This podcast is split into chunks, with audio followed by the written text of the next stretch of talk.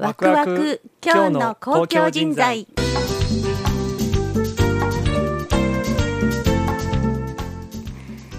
この番組は地域づくりに活躍されていらっしゃる皆様を表彰する今日の公共人材大賞の一環としてお届けいたします。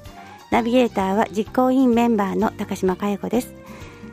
この番組は京都信用金庫株式会社上田本社株式会社大垣書店宮合株式会社今日の公共人材大賞実行委員の協力でお送りいたします。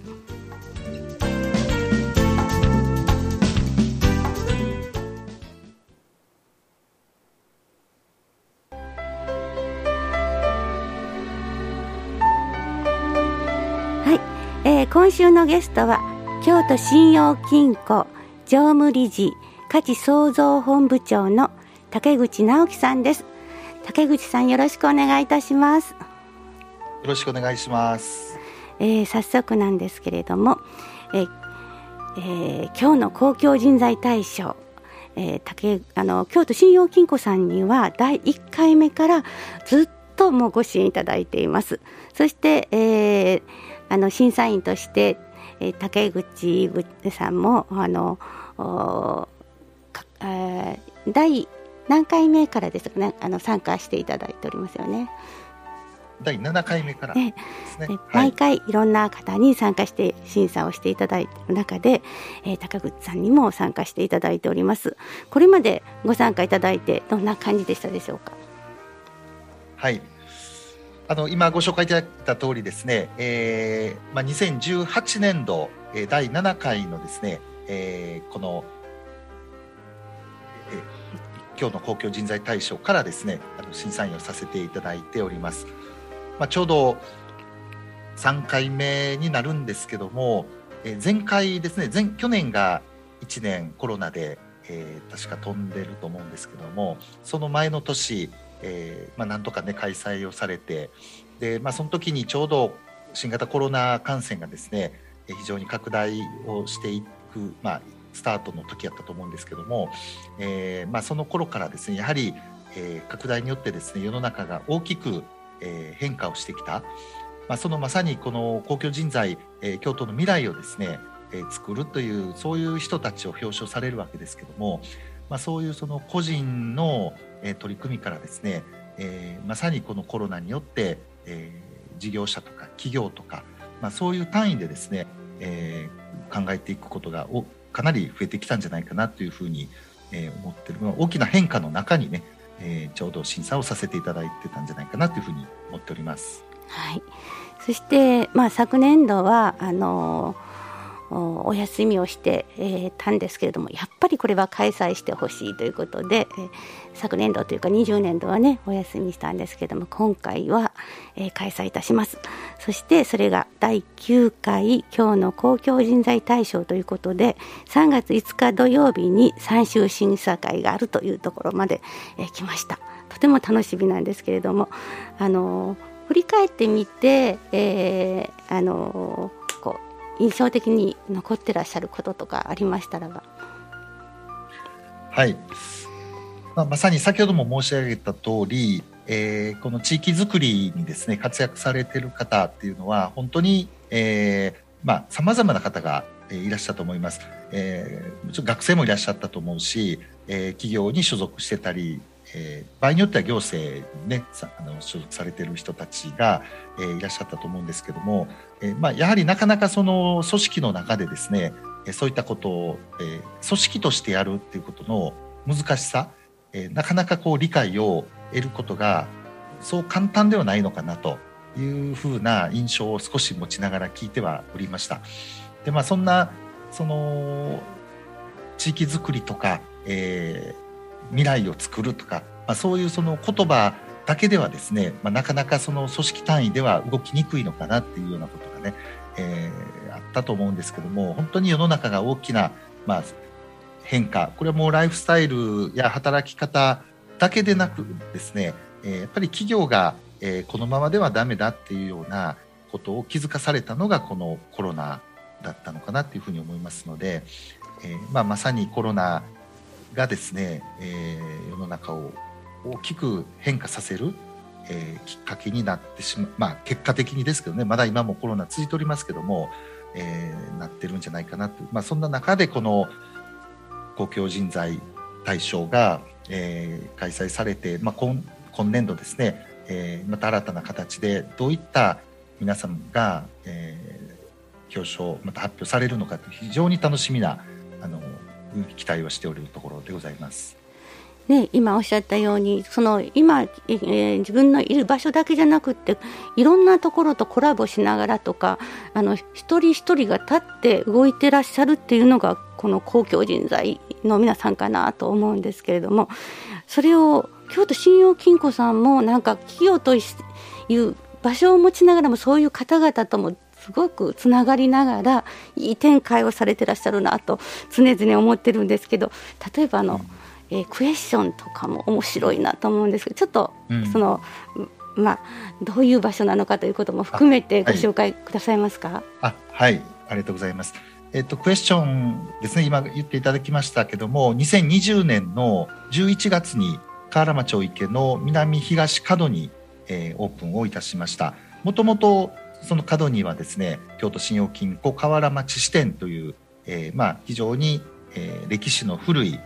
店舗が1階2階を使ってですね営業してたわけですけども、まあ、かなりビル自体老朽化してまいりまして、えー、また建て替えをする必要があるということ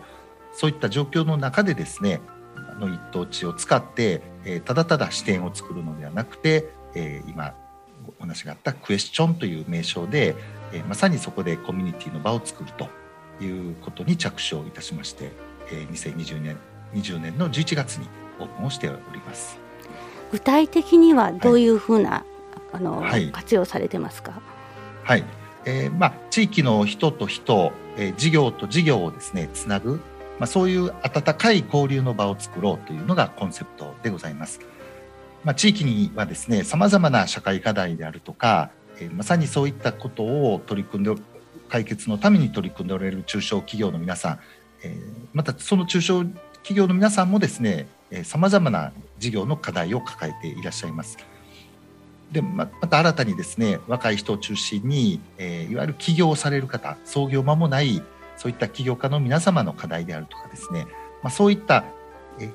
皆が持っているえクエスチョンをですね、えー、地域のネットワークを使って課題解決をしていこうというような取り組みを、えー、1回から8回まで使ってですねさまざ、まな仕掛けの中で取り組んできているところです。例えば5階なんかはですね学生さん専用のフロアも作っております。まあ、京都は10万人以上のですね学生が、えー、いらっしゃいますけども、まあ、将来に希望や不安をですねましてこんなコロナ禍で抱えていらっしゃいますし、まあ、そういう学生さんなんかのですね、えー、課題なんかをお聞きしながら、えー、そこに集まってくる事業者や、えー、大人たちがですね、え、相談に乗るみたいな、まあ、そんなこともクエスチョンでは取り組まれてるそういう場を作ってるのがクエスチョンですね。はい、私も前に一度お伺いした時にそれぞれがあの本来活動されている例えば劇場だったりねそういうそれぞれなんだけどそれをこういう時代だからそれだけじゃなくって自分たちがこうもう横串でじゃないけどこうそのネットワークを生かして新たな場作りをされてたりとかねそういうこうそれをみんなでディスカッションしたりされていて何かが生まれるなっていうね面白みを感じたんですけどそれはなかなかねあの力強いものがありましたね。新しい何かをこういう時こそ生まれるんだなという気がしました。はい。まあ、ちょうどオープンした時もそうですし今なおですね、やはりえ先ほど申したコロナの影響というのは実はありましてもともと思ってたら思ってたほどのですねたくさんの人が毎日毎日こうクエスチョンに訪れて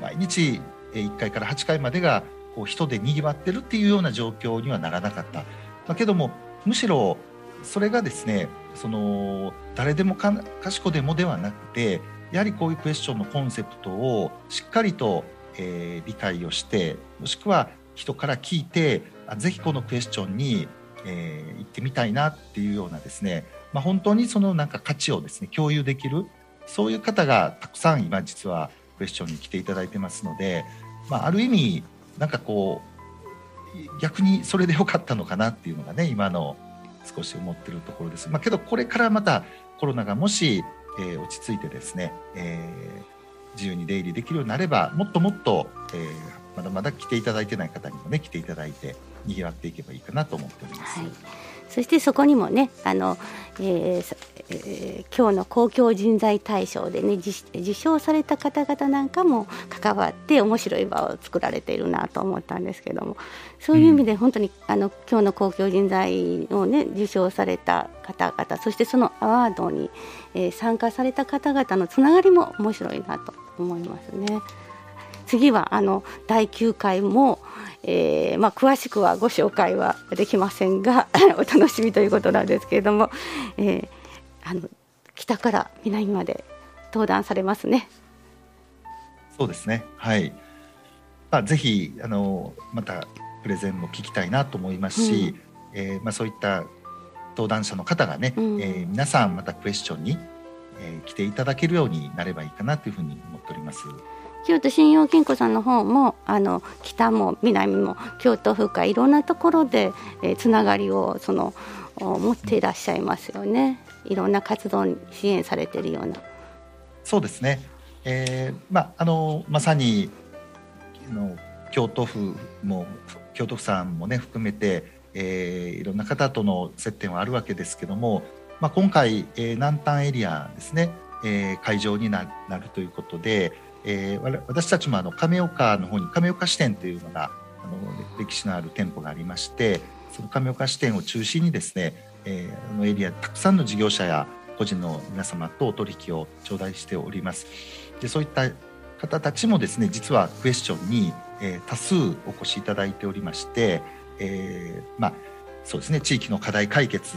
をあの一緒に取り組んでいる事例っていうのはたくさん実はございますので